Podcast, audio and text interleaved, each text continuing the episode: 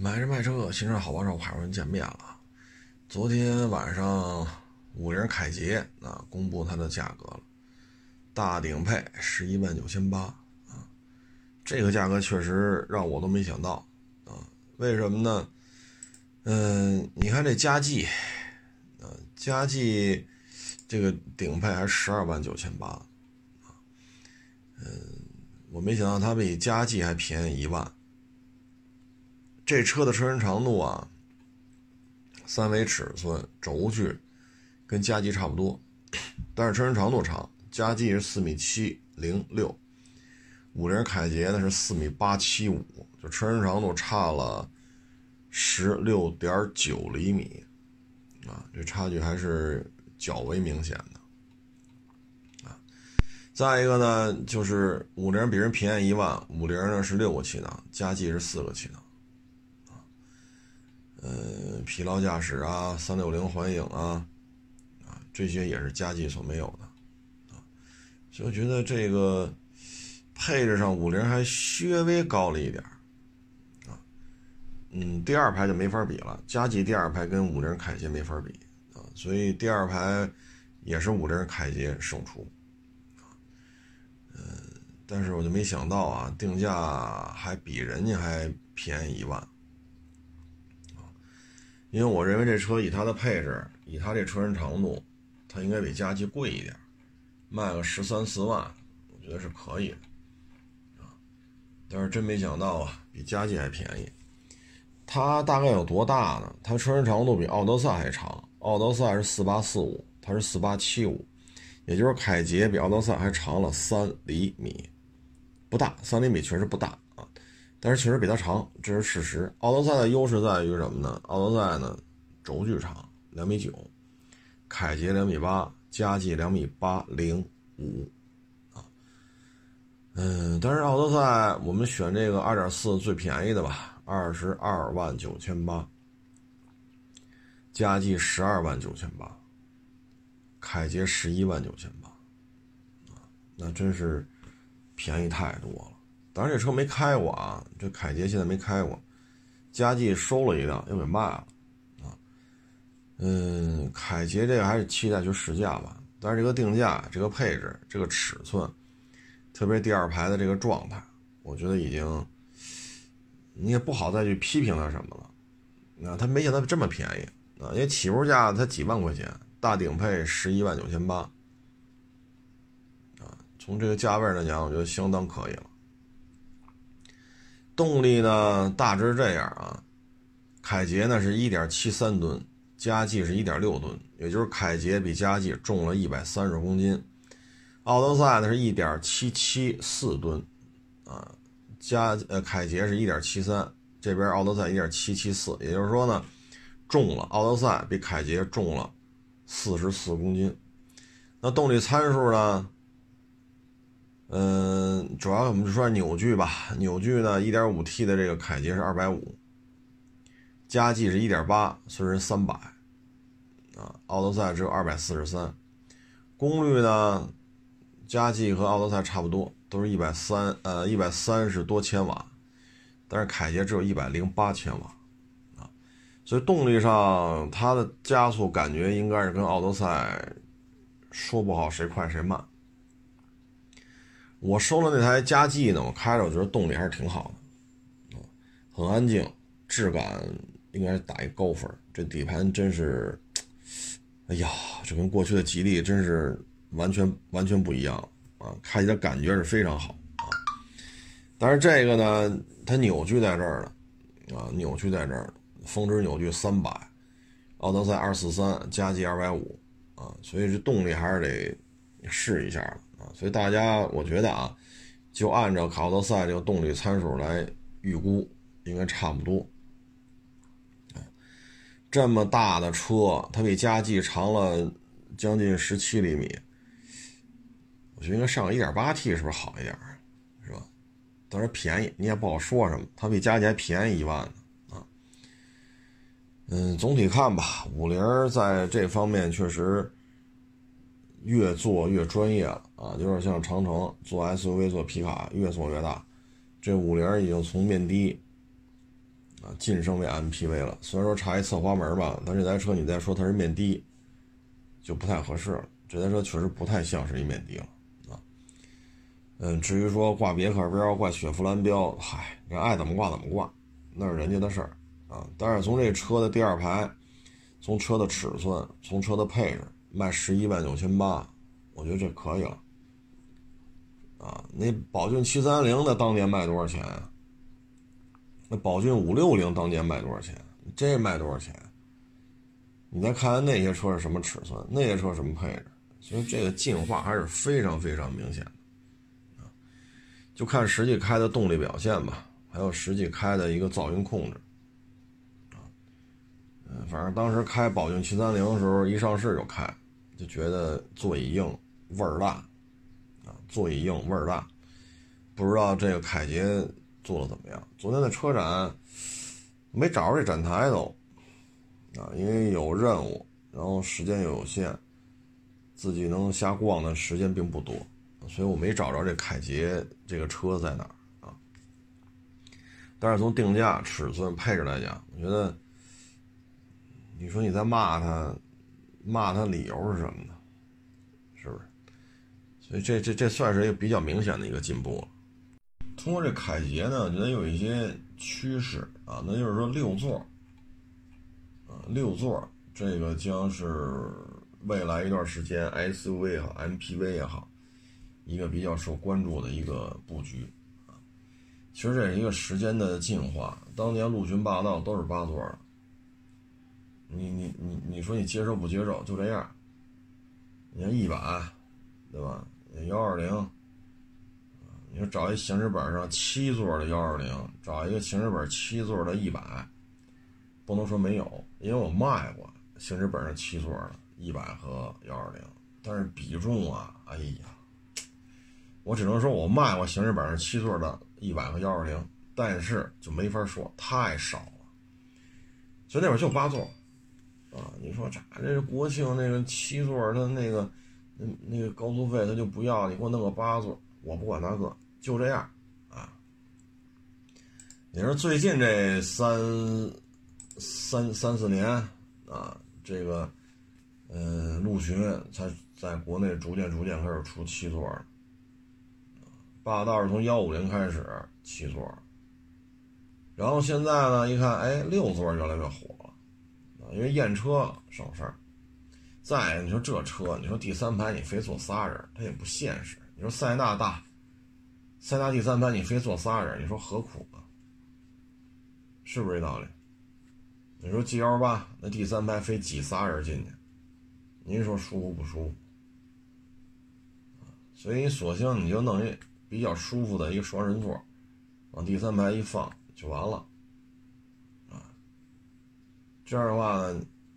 验车也省心，实际乘坐人坐俩人觉得也挺好，啊，嗯，反正最近吧，六座是一个趋势。凯捷这就是个案例嘛，包括那北京现代那胜达，你包括那探险者，对吧？包括途昂，但是途昂那还是有点那个，是吧？就非得选装啊，还得跟四 S 店提申请，一个月、俩月、仨月、几个月能到货也不知道。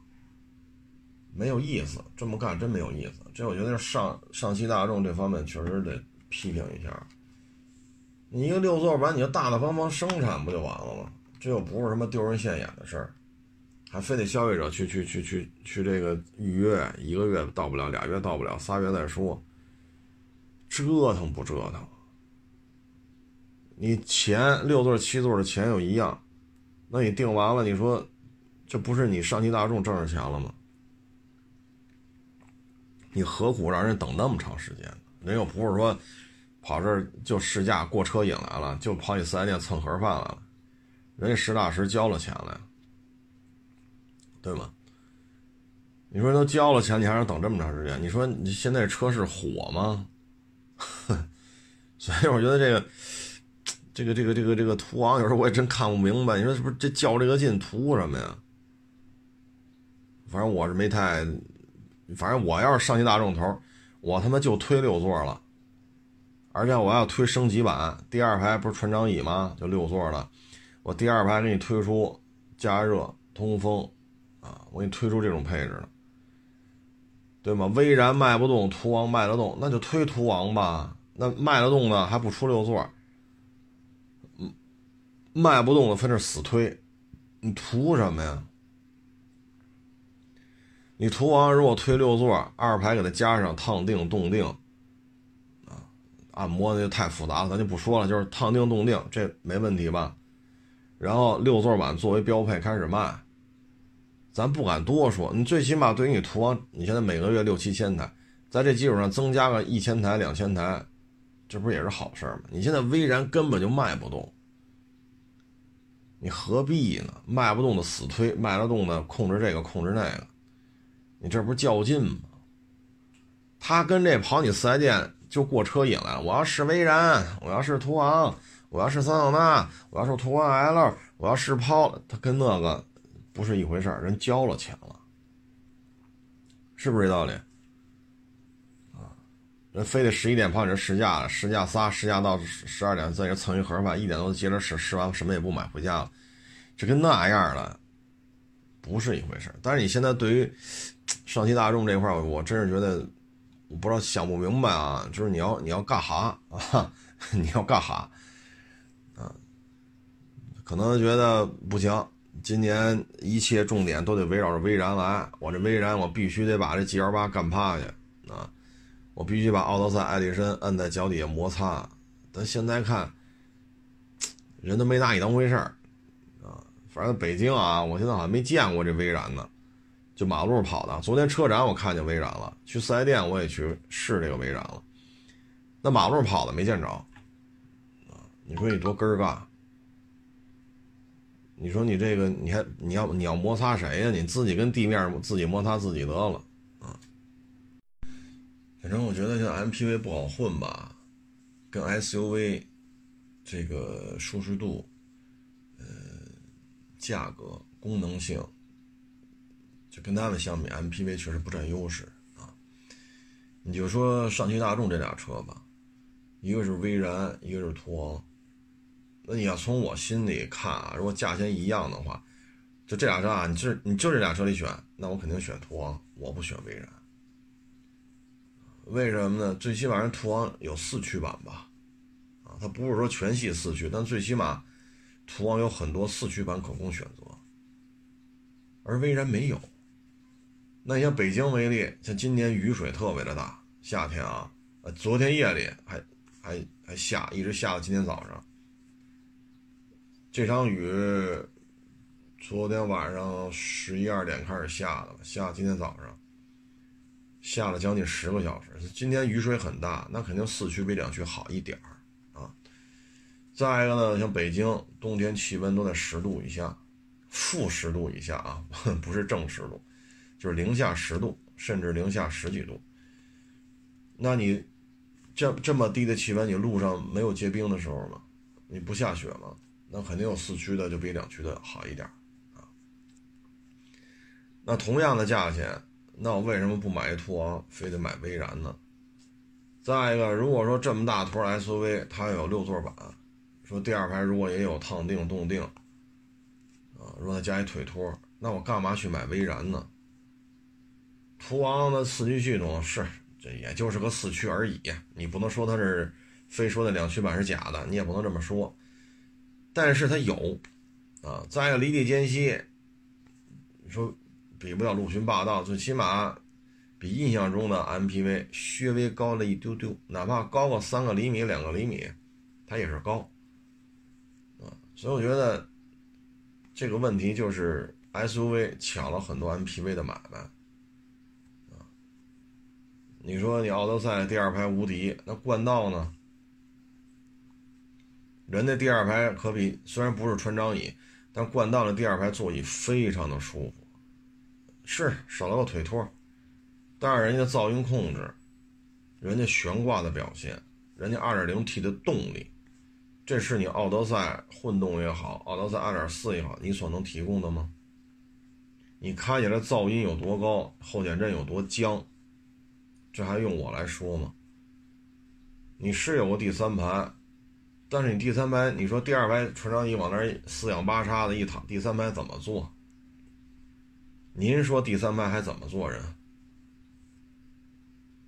那你说冠道，我觉得第二排很好啊，很宽敞啊，地板平，膝部空间够，座椅的舒适度得打一高分。而且 2.0T 开起来噪音控制、悬挂的表现都比奥道再强。那价钱差不多的话，我为什么不买一冠道啊？你奥德赛有四驱吗？冠道有，当然了，冠道也有两驱，啊，这个这个现象还是比较常见的。所以，我觉得还是买 SUV 比 MPV 更实用，这是绝大多数消费者的认认知。所以你看，现在 MPV 市场越来越萎缩，你包括加气卖的也不好啊。五菱系列的小面的，那是生产的好帮手啊，客货混装，现实生活当中就这么装，就这么用，所以它有大量的这种购买的这种群体。啊干装修的呀，啊，做个小物流啊，啊，开个小饭店呀，是吧？做点什么小买卖呀？这车合适，便宜，三五万块钱啊，稍微配置高点的五六万块钱，能装，啊，人也能装，东西也能装，创业嘛，是不是？一分钱得掰八瓣使，嗯，那那这车它就实用，所以它走量。剩下就 G L 八。G L 八，你看嘛，工商务接待、公司接待，这占据了非常大的一个市场份额啊。个人买的也不少啊。它的优势在于什么？第一，品牌形象在这儿；第二，确实大，这一点你不得不承认，确实大。你现在说能跟它比大小的，一个就是塞纳，马上就国产了。再就是马上国产的嘉华，你只有这俩去说，我咱俩比比，看看谁大。你其他的还真比不了。你包括刚才说那五菱凯捷，你这玩意儿，你跟 G L 八一比，那就小太多了啊。所以它占一大，占一品牌优势，大量的工商务接待，你开 M P V 还是比较合适的，比较得体，比较得当啊。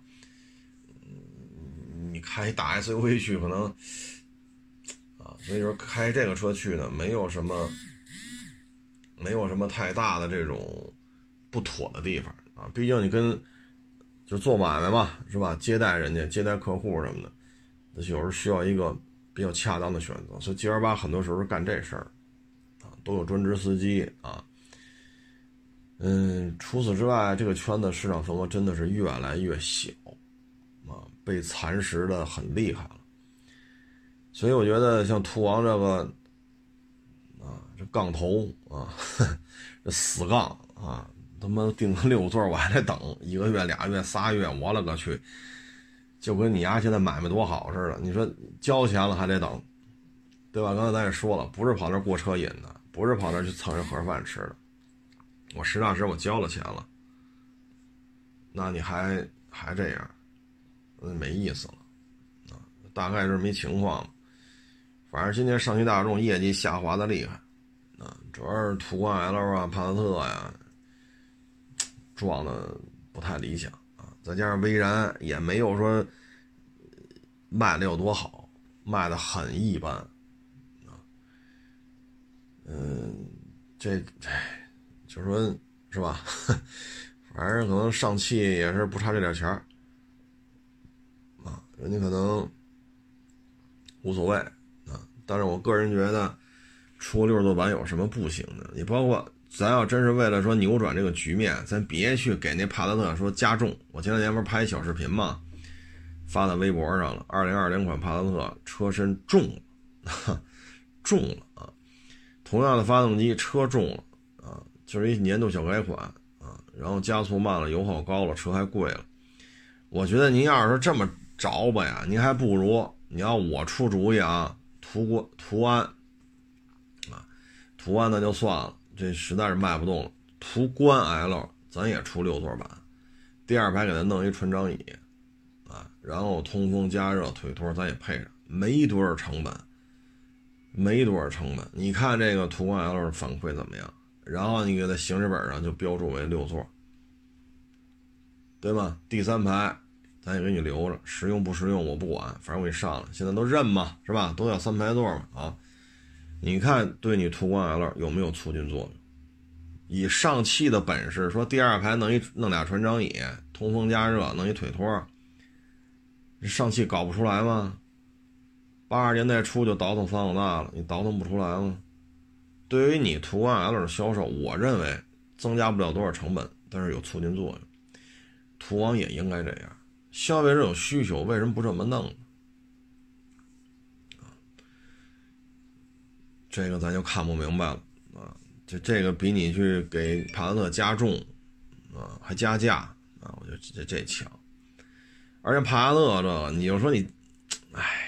你说你加重了是吧？A 柱车头部分进行结构加强，导致车身重量增加，加速变慢，油耗增加。那你为什么还要涨价呀？我靠！我说咱这一 B 级轿车，就这点成本咱都摊不下去吗？悄没声的原价卖就完了啊！你说这玩意儿，我觉得上汽大众这几件事办的，真是。我我我也不知道怎么评价好了，是他妈明白是不明白的，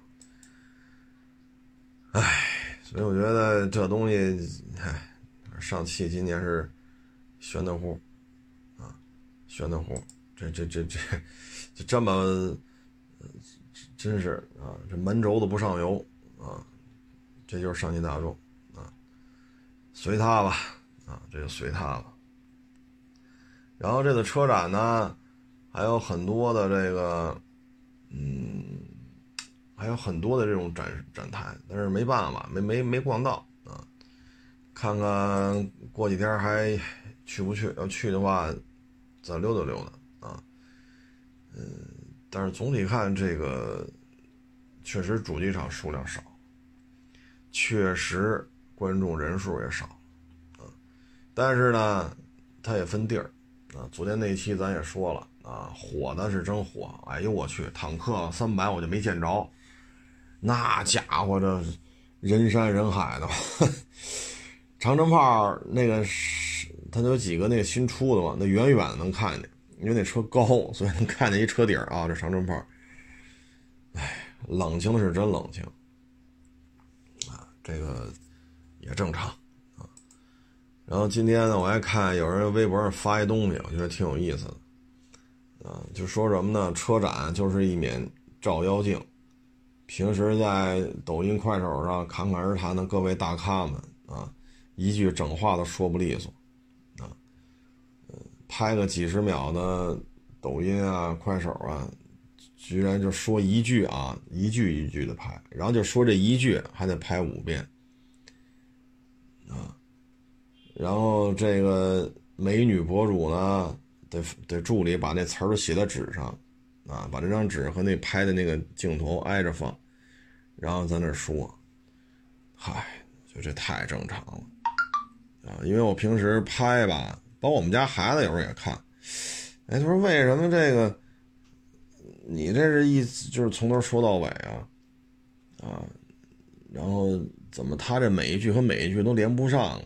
我说这个，这就是剪出来。啊，一句一句剪出来，他可能这一期他要拍五分钟，然后五分钟里边把那词儿一句一句剪，凑出五十多秒来。啊，你别看他几百万粉丝，但是他这个几十秒他说不下来。有的呢就是一次只说一句，然后一句一句接。啊，我们家孩子前日在看半天呢，啊，他明白了，啊，然后有时候他也。也也也也看这个，就觉得明白了，长知识了啊，知道这叫剪出来的啊。说爸爸这个是是叫贯口啊，一张嘴一闭嘴，整个这一段啊，整个就顺下来了啊。这东西，嗨，其实这这这些几百万粉丝啊什么的，有些人这个对于车的了解啊，确实是很淡。非常的淡，有些他就不是汽车圈的，只不过投资人啊，风投跟平台签了一些协议，啊，当然这协议就不能给咱们看了啊，然后就找一人出来啊，那就那就你来吧，来了就说，其实啥也不懂，但是呢，大的资金砸在这上头，你上也得上，不上不上你滚蛋，这份钱你也别挣了。那这收入，对吧？嗯，这不是月薪几千了，干吧，反正我就这水平。你们给我推首页，你给我这那那这个，自己私下都说嘛，不懂，确实不懂，干得下去就干，干不下去还回原来那圈子。这就是前两天某平台进行的一个年度什么什么大会之类的，就就这个月的事儿，我没上去凑着问去啊，确实是这样，昨天我在车上也看见了。抖音啊，什么这儿那儿的，天天上首页的主，拍一个车，好家伙，这且商量呢，这么说吗？还是那么说呀？这车到底什么情况啊？我在边上正好跟那个一个主机厂研究院的一个小兄弟聊天为什么看着？我勒个去！哎呀，后来我在这个看他之前拍车展，我说总共就几十秒。合着您老人家酝酿就到最后我们都散了，他还在还没拍完呢。我说合着就是我们砍大山砍了这么长时间，得有二十分钟，有吗？十几分钟、二十分钟，或者二十多，就是反正十几分钟、二十分钟吧，就这个几十秒就没拍完。啊，因为我离他大概也就是十有十米，啊，距离并不算很远，啊，所以所以今天。微博里转发嘛，我看着印象特别深。后来我就打开抖音看了看，我说这，哎，就是你看我拍视频啊，不写稿，啊，包括我去做电台做节目，从来不看稿，啊，你聊什么咱就接，就完了，你负责开头，我负责过程，然后咱一 happy 一结尾完事儿，写什么稿？包括有些网友说：“你这个剧剧务，你的导演水平够高的。”我说：“我这儿有导演吗？我他妈自己，你没看出来我自己手里拿着个手机自己拍自己吗？”我说：“你没看出来是我自己拿手机拍我自己吗？我要但凡有个导演写剧本，他们拿着拍我，不方便点吗？那效果不好看一点吗？我非得自己拍自己。这有时候太……”也可能这个社会啊，假的东西太多，啊，真的东西反而被人质疑是假的，啊，这事儿就是这样，啊，这这这这就是现状。反正我看完之后，我我我这个也是挺有感触的。现在这个就是就是这状态，啊，嗯，包括跟平台聊，啊，这这个平台领导说您这个。啊，这这这上不了首页。我说你不用解释，没事儿。我说我都能理解。啊，说为什么能理解呢？现在各主机厂跟给平台投的广告很少了，所以你只能把商配的东西放上去。啊，因为你的收入来源就剩下商配了。那这个片子，人家给了多少钱，那就必须上首页。那上首页，那你首页就那么几个位置，我算老几啊？对吧？我说正常，我说你也不用解释啊，咱能坐一块聊天就说明咱们还是相互尊重的，是不是？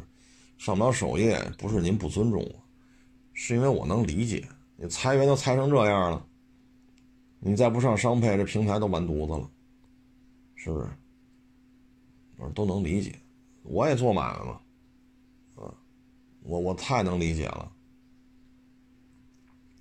那在这种情况之下呢，那就是全是商配，啊，所以你看有些大的这种垂直平台，可观赏性越来越差，啊，因为找几个帅哥靓女，是吧？做一个自己包养的自媒体，然后天天做商配，他不这么做，平台就完了。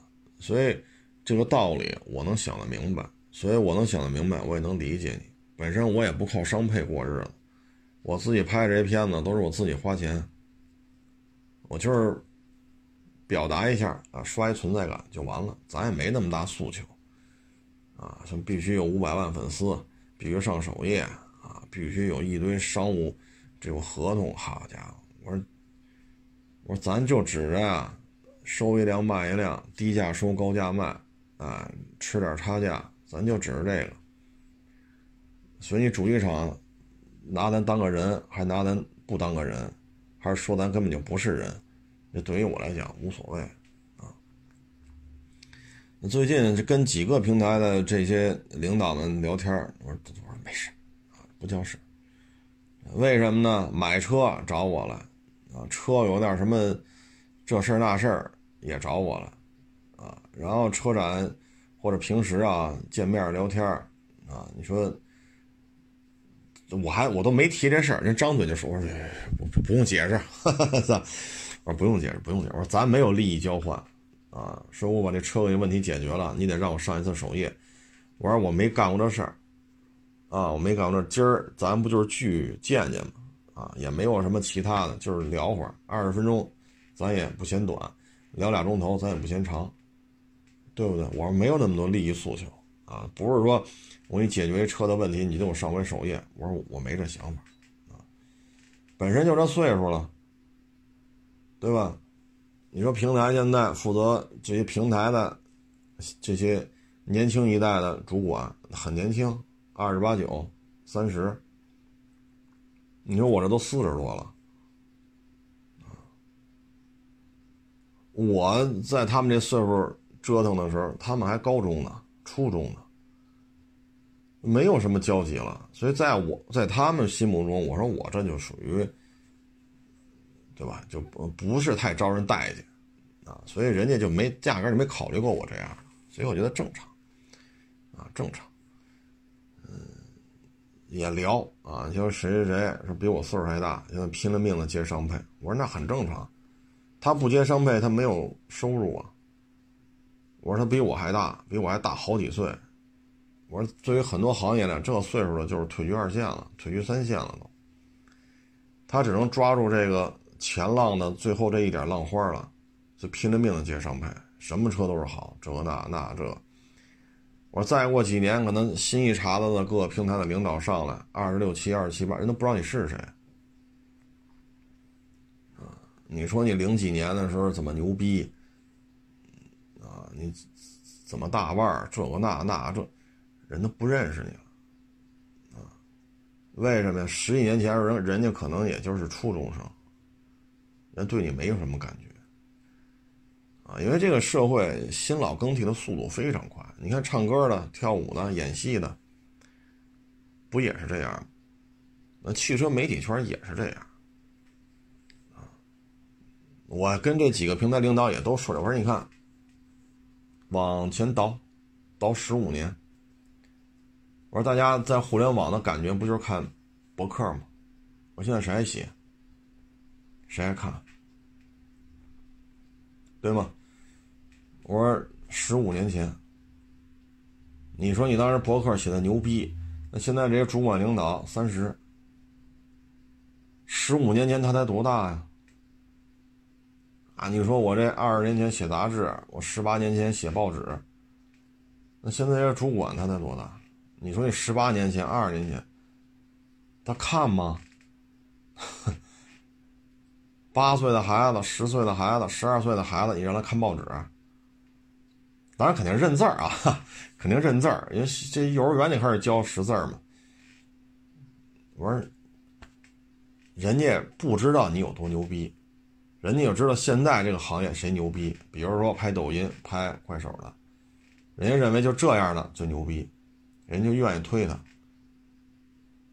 我说这个就是代差了。有了代差，有些沟通起来就很费劲了，啊！我说我这是想得开，那有想不开的，拼了命的接商配，因为他知道随时可能今年还能接着，明年可能就接不。而且你看公关公司都多大，公关公司的大姑娘小小子，是吧？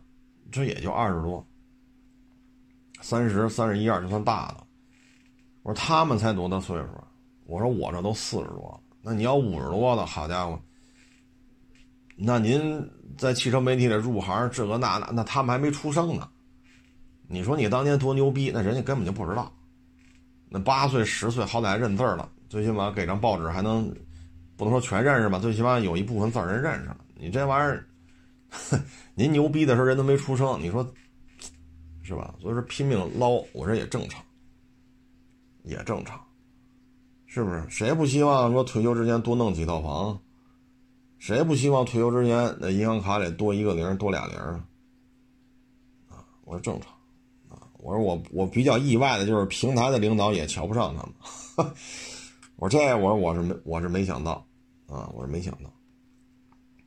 我说我这就算前浪啊。我说无所谓啊。你说我零九年一零年我就用海阔，这个是就用海阔试车怎么怎么着。啊，电台都做十一年了，我说人红是非多，我说我这不红，每天的乱七八糟事儿也挺多。我说我也没那心思去处理这么多杂事儿，发俩车，卖俩车就完了。啊，咱咱咱，咱就，咱就不，我说都正常，啊，都正常。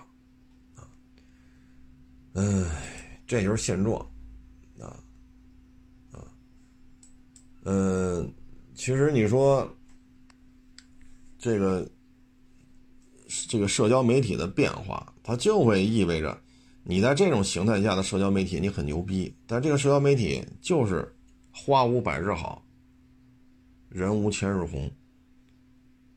博客那我觉得说很多，博客那帮牛人，呃，基本上偃旗息鼓了。然后杂志、报业，啊，你像《北京青年报》《汽车时代》，是《汽车周刊》叫《汽车时代》，我忘了。从第一份出那个，就加加了一个小册子嘛，在《北京青年报》，从第一份到最后一份我都留着呢，中间也都留着呢。厚厚的一摞，就那个小小夹册啊，可能现在很多人都不知道这东西。我是看着它。从零到一，我看着他在京城颇具影响力，我是看着他到了经营的困境，我是看着他散摊子。那现在你说，这个汽车是要汽车周刊，是要汽车时代，我我真记不住了，因为那杂志放在我书柜里好多年了，我都不知道放哪儿了，但是肯定没扔。这不就是一个时代的？你按现在说吧，那会儿就是前浪了。但是我都留着呢，有些时候就是我觉得啊，等我不忙的时候翻出来看一看，这不就是一代又一代吗？一个前浪又一个前浪。其实社会的进步不就是后浪拍前浪，前浪死在沙滩上啊？其实这也算社会的进步新的领域、新的未知的一个形式、新的一个大家不了解的业态，你去创创创新，你去做。然后，在这个业态基础上，三到四年、三到五年，这个业态被替替换掉了，然后再来一个新的，又来一波人，他们的展示出更高的一种展现方式，然后再有三到五年，夸技术的进步，又把他们淘汰了。我这这就是社会，没有这样那就成功不了。就好比原来你说调化油器的老师傅，那绝对是神一样的存在，挣钱挣嗨了。结果突然一下改电喷了，再过几年化油汽车基本上没有了，全是电喷的。那你你还有存在的价值吗？你在化油器时代你牛逼啊！我调化油器的车，我跟你说吧，没有人比我调的好。现在没有化油器车，所有的主机厂都不生产了。你这老师傅，你的存在的价值就没有，你的那份社会地位，你的那份被人敬仰，你那会儿想。人拿钱往你兜里塞，你的你的套给人扔了，不干，大爷今儿不干，把钱拿走。没人再这么哈着你了，为什么？这个业态翻篇了，所以很正常啊。咱不是咱这本期节目，咱不是说挤的谁啊，说谁不好，说谁怎么怎么着的。那你主动想找我来说三十万，啊，咱一百万两百万咱就不说了，咱没到那咖位啊，就给你个三十万。给你个八万，给你个五万，你拍个片子，咱也拍。啊，咱跟那是咱跟那几十万、十万、八万，咱咱跟这钱没仇，拍，对吧？咱也别说人家就就为了钱脸都不要了，你给我我也要这钱，脸也可以不要啊，咱没有那么高尚，是不是？找我拍个片子，给你八万，给你五万，给你三十万，接没问题，咱接。咱别说人家龌龊，咱牛逼，咱也没这么高尚啊，咱也喜欢钱。但是我说的就是这个事儿啊，就是一代又一代。你说是汽车媒体，包括演化为新媒体，新媒体后来演化为自媒体，自媒体又现在以视频为主。一五年的时候，其实就出现这种判断了：有照片不看字儿，有视频不看照片。一五年前后，整个媒体圈就出现这种趋势了，就是视频化。视频化，啊，还好，我是一六年吧，自己掏的钱干的汽车视频，啊，我是一六年自己掏的钱。啊，我做这买卖，我没用别人的钱，我花的都是我自己的钱，我也没从家里拿过一分钱，都是我自己在社会上折腾挣来的钱，一点一点一点一点滚，也就一小滚大啊，滚雪球似的。但是汽车视频这个节点是一五年的事儿，我是一六年投钱自己干的，咱也没说傍着谁粉丝多，对吧？自己也不知道怎么弄，跑人那儿。帮着干，然后通过人家看人怎么拍视频，哦，整明白了成本是多少，怎么运作，然后借人家出了名的把人踹了，自己再弄视频了，咱也没干这事儿，其实咱要干了，现在粉丝比现在多，啊，无非是你好我好都咱都好呗，是不是？你吹我，我吹你，倒觉得挺没意思的。为什么呢？因为我这有一摊买卖，这车况好就是好，车况不好就是不好。你吹我，我吹你，这他妈是事故车，它就是事故车。不能说我管你叫爸爸，你管我叫爷爷，然后这车就不是事故车了啊！所以有时候你做买卖，有时候 确实不太习惯这个圈子里的事儿，因为车它确实就是就是不行啊，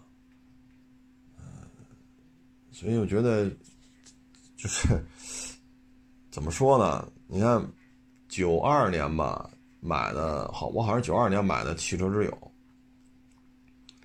然后九二年吧，车展，啊，嗯，然后就这么多年一直看，一直看，一直看，我跟家里说说这这些破破书、破报纸都不许我卖啊，给我留着，家里地儿够，给我放，啊，专门买几个书柜给我放，啊，你们看不看是你们的事儿，啊，我说为什么不许卖？就是我能混到今天，跟我从九二年看杂志，然后看报纸，一直学学学，通过这种那会儿没有网络，你说九二年有微信吗？哼 九二年有博客吗？九二年有抖音吗？都没有。但是我那会儿我吸取汽车的知识，就是通过这些破书破报纸。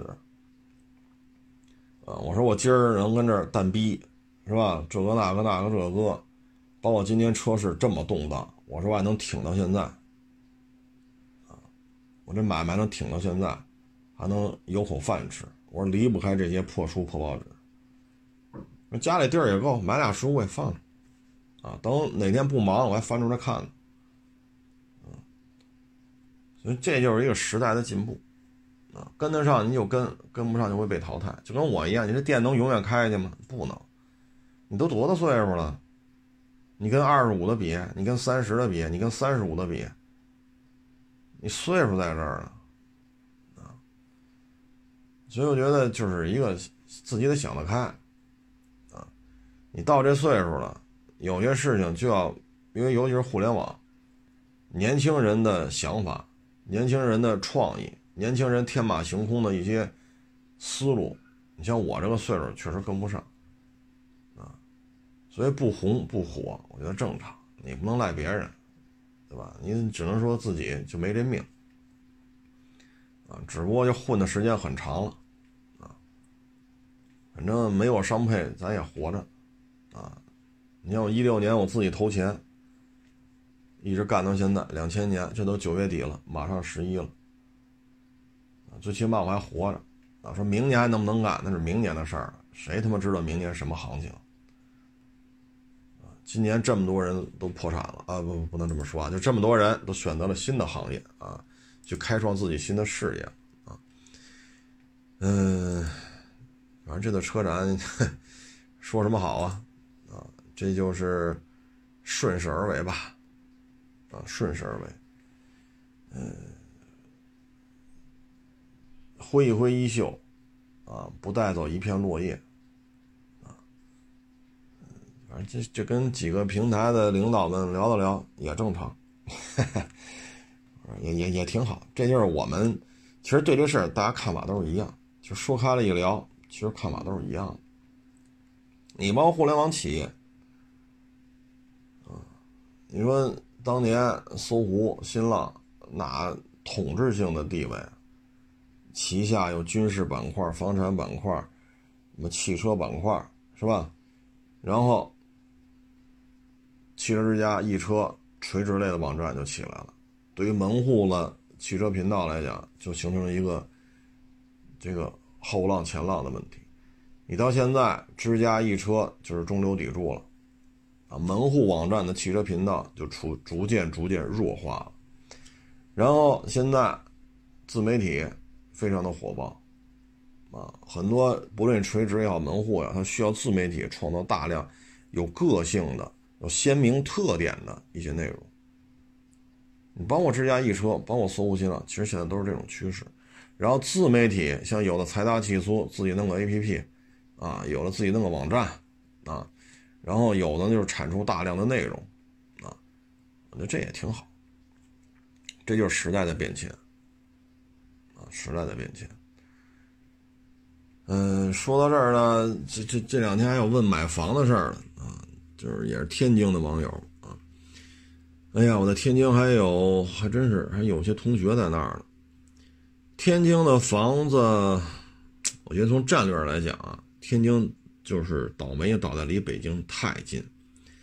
如果离北京五百公里，离北京八百公里，那天津绝对不是这样。现在是北京的虹吸效应，把天津的很多就是想干就干不了。为什么？离北京太近啊。我们就说 GDP 吧，一九年北京的 GDP 就已经超过三万亿了，而天津一九年的 GDP 是一万四，也就是说两个城市离这么近，但是。北京的 GDP 是天津的一倍，还要拐个弯啊！所以这个经济这个总量在这摆着呢，啊，那你的就业机会、你的创业的机会、你参与其中的人所获得的收入都是不一样的。天津呢，现在这个入户的政策又做调整了，细节我没找着啊，但是大致天津落户口好像是有点简化。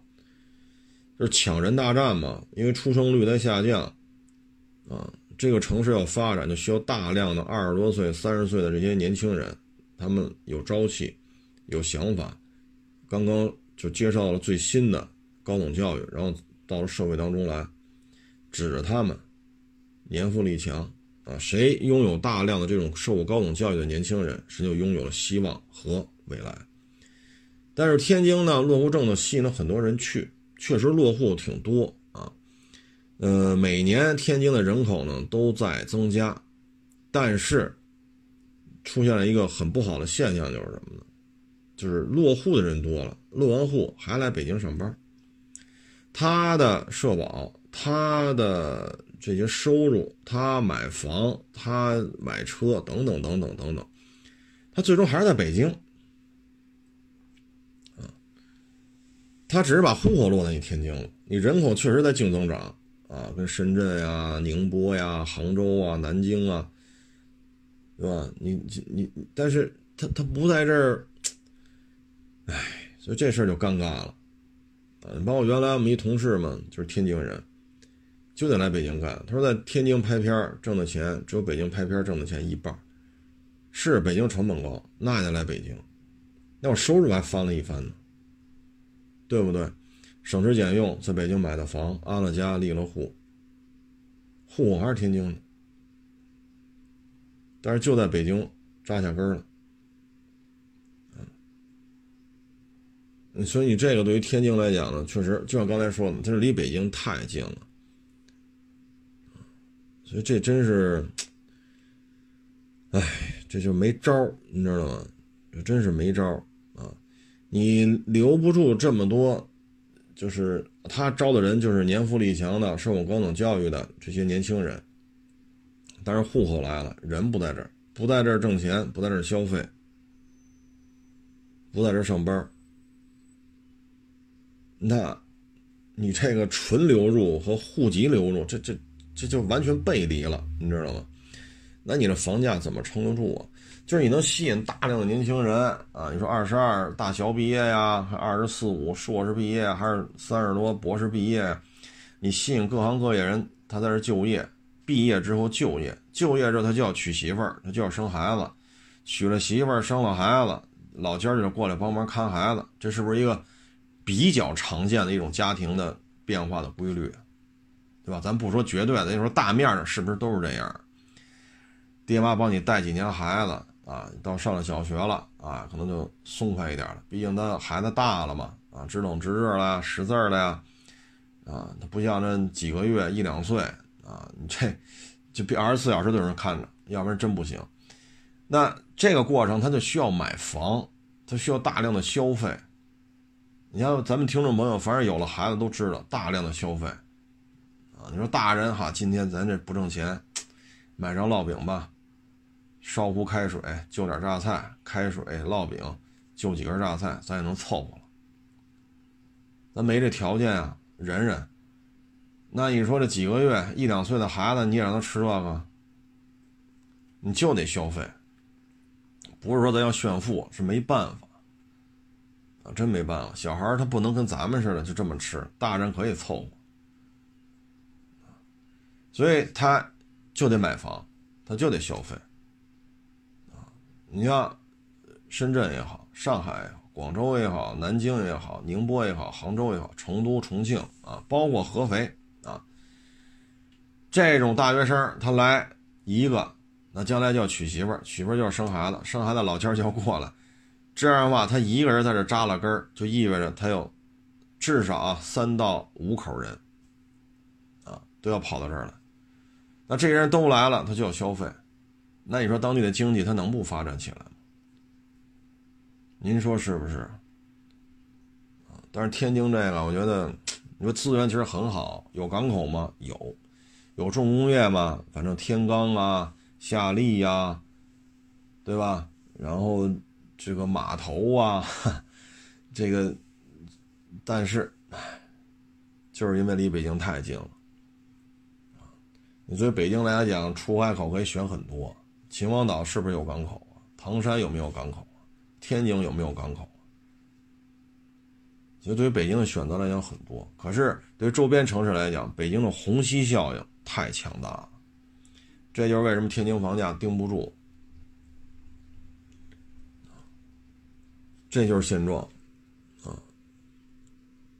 这个东西，但是对于天津来讲吧，就是它有自己的经济循环，它毕竟是直辖市，啊，所以你要说在当地说谋份差事，啊，比相对而言比较稳定的差事，房价比北京便宜，气候又差不多，啊，当地的这种饮食文化还有曲艺文化，那真是。给人的感觉就是很享受，非常的享受。如果是北方人的话啊，可能你对于天津的这个曲艺文化、天津的饮食文化，你会特别认同，啊，就是挺好的，非常好啊。嗯，生活还是比较安逸的。但你要说我要追求一特别高的收入啊，我我这这个那那这个，那天津确实啊，类似的还有石家庄。啊，石家庄也是这样，虹吸效应。唐山有码头，有矿，有钢铁厂，哈。然后这个保定有一长城汽车，这绝对是一个劳动密集型的大工业、重工业，啊，它有大量的就业机会，大量的上下游产业链的带动配套啊。然后边上挨着一天津，这边挨着一首都北京，就石家庄也是。你说这么一堆城市，有时石家庄真是有人戏称嘛，国际庄，国际庄。所以石家庄有时候也真是，哎呀，哎，就是周围的城市啊，这个整个把石家庄给圈里头了，啊，嗯，反正您要是有刚需，您就买，啊，说家里孩子大了，需要一个独立的房间，啊，呃，或者说生完孩子了，老家过来，房子 住不下，是不是？自己平时是忙工作，小孩你说也不能都不上班陪孩子，那那家里钱怎么办？又没说富裕成那样，那老家过来了，那这房那你就得买，它是涨是跌你都买，为什么？你你老人睡哪儿啊？你说孩子大了，你说女孩啊十几岁了，你就得有单独的一个房间了，是不是这道理？你要说五六岁、六七岁这还行，大了你就得独立的房间了。那你就买，你管牙是涨是跌呢？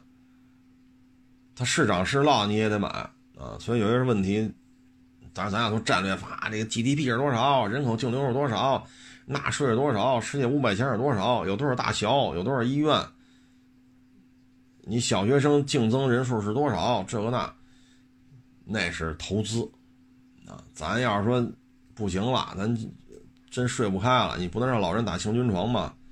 该买买啊。所以这问题就是两说了。您看您家里是什么情况？